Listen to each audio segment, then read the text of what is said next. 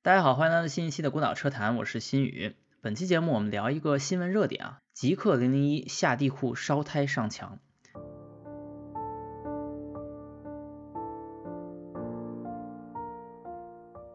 一款电动车怎么就下地库烧胎上墙了呢？所以我得先跟大家叙述一下这个事情的经过。首先我得声明一点啊，我在做这期节目的时候努力寻找过这期视频的原出处和微博中所提到的所谓极氪官方的回应，但是找了半天呢也没找着。所以以下我的所有判断都是基于网上流传的这个没有找到源头的视频。真心希望大家能够帮我找到源头，这样我就能更好的确认我的分析基础是否合理。如果最终发现原视频是假的、错的，那当我什么都没说。OK。我们先来回顾一下这个视频。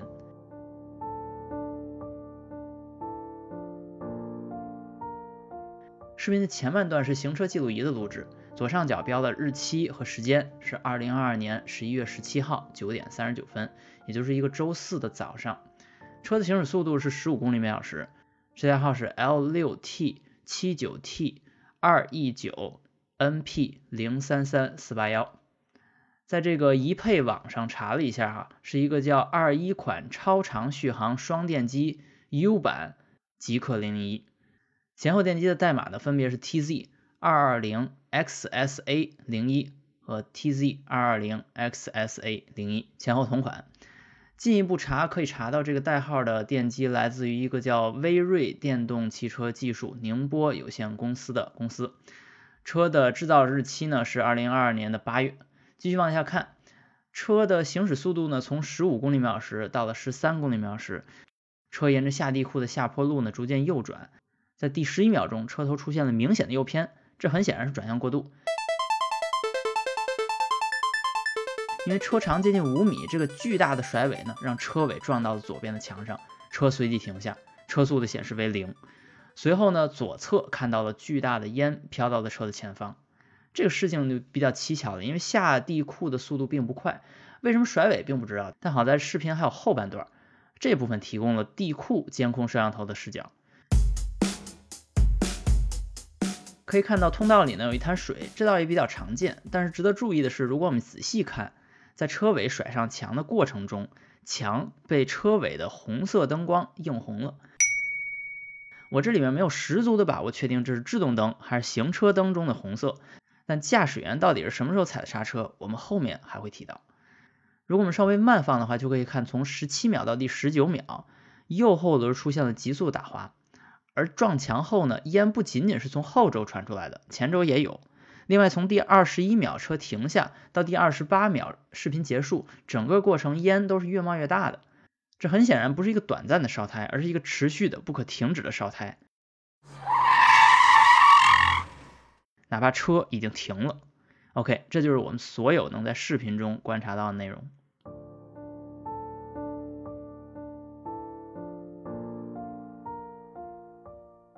我做标定工程师和测试工程师的时候啊，通常不会通过视频来分析，而直接采集数据来分析，所以我也不敢基于这个视频就给出完整结论。但是很显然，我是拿不到这个事故的数据的，所以我只能基于我的经验来做出一点判断。首先，驾驶员在进地库的路上是基本没踩油门的，应该是只用了滑行动能回收来控制车速。这里我猜啊，滑行能量回收的信号提供者是 VCU，而 VCU 根据当时的车速和电机转速提供了一个目标的负扭矩，向电机控制器发出一个负扭矩的请求，然后电机控制器再执行。所以我们看到车在没踩油门的情况下，下坡车速并没有上升，甚至从十四啊降到了十三。之后呢，车运行到所谓有水的环氧地平上，这也就是所谓低附着系数路面了。我们 ESP 标定工程师啊，会把它简称为低附或者叫 low mu。而从高附着系数路面进入低附着系数路面的这个过程，我们称为 negative mu jump，翻译成中文可以叫负附着系数跳跃。在这个过程中呢，施加制动力会给车轮带来抱死的风险。而由于滑行能量回收在当时还在请求负扭矩，所以我猜这个负扭矩的执行可能会在一瞬间把车轮拖入反转。这个状态通常不会出现，因为通常在地面上呢都有足够的抓地力。而在进入低车速区间呢，比如从十公里每小时到零，电驱动系统呢目标回收扭矩通常都会有一个逐渐减小到零的斜坡。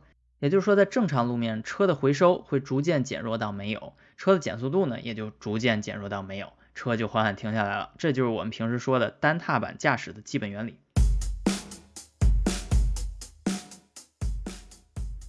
但问题是，这不是一个通常路面，这是低幅，这不只是一个低幅，这是下坡低幅。所以当车还没有减速到低车速区间，也就是那个回收扭矩逐渐减弱的区间呢，车轮就被一下子带到反转工况了。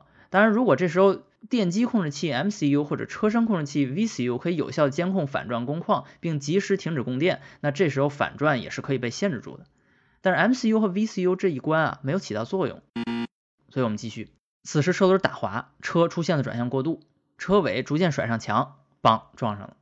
这时候啊，我们可以从车内视角视频啊观察到，在右上角有一个红色刹车灯样子的标志啊点亮了，这就是刹车灯信号，所以基本可以判断此时驾驶员踩了刹车。而同时呢，Auto Hold 的标志也出现了，是一个有圈的踩踏板的标志。同时呢，这里有一个小细节，在这个之前呢，有一个小小的瞬间，驾驶员踩了一点油门，是百分之七。也是感谢我们有极客自带的行车记录仪提供这些车内信号啊，让我们知道每一瞬间驾驶者的操作。这说明啊，驾驶者的脚待在了油门踏板上，在上墙那一瞬间，他无意碰了一下油门。但好在，因为他没有过于惊慌，所以他马上又挪到了刹车踏板上踩了刹车，这样车就不至于窜出去，然后再怼到对面的墙上去。既然车失稳甩尾了，那一个正常的 ESP 呢，肯定是会介入的。给左边的两个车轮制动，抑制转向过度，再加上驾驶员自己也踩了刹车，按理说车应该老老实实停好不动。但如果观察视频的第二段后，停下来之后烟越冒越大，你就会发现这相当诡异了，似乎车在刹停的状态下仍然可以存在原地烧胎的情况。恕我无能啊，我根本没法解释这个原理。呃，只能说呢，由于当前处在 D 档，而且车之前是一直向前开的，所以驾驶员没踩油门的前提下呢，TCS 是不会介入限制扭矩的，无论是向前还是向后。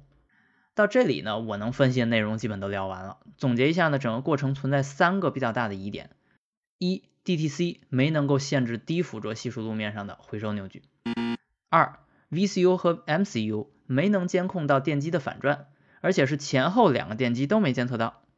三是驾驶员刹好车之后，仍然没有改变烧胎冒烟的局面，VCU 和 MCU 不知道此时在干什么。当然还有一个比较小的观察呢，就是驾驶员稍微踩了油门百分之七的那一瞬间，但这不是很重要。所以在上面三个疑点都无法解释的情况下，车出现了这样上墙后烧胎的危险状态。我不知道后来烧胎什么时候停的，也不知道极客的所谓官方解释到底解释了些什么，有没有调出来数据看一看等等。但作为一个上市一年多的车呢？极客的口碑，我听说还是不错的。而且作为一款很多方面都在对标保时捷的关键车型，极客不应该没有机会在车的上市之前去做动力测试，做出类似的工况测试，改善这样的 bug。至少在雅克什测试场里，从车库里出来，开进湖面的下坡入口处，就应该有一个完全一样的工况，甚至连转弯的方向都是一样的，都向右。我期待一个更好的官方解释。好了，本期孤岛车谈就先聊到这儿。如果你觉得我聊的内容有意思啊，欢迎大家点赞、评论、转发。我是罗新宇，我们下期见。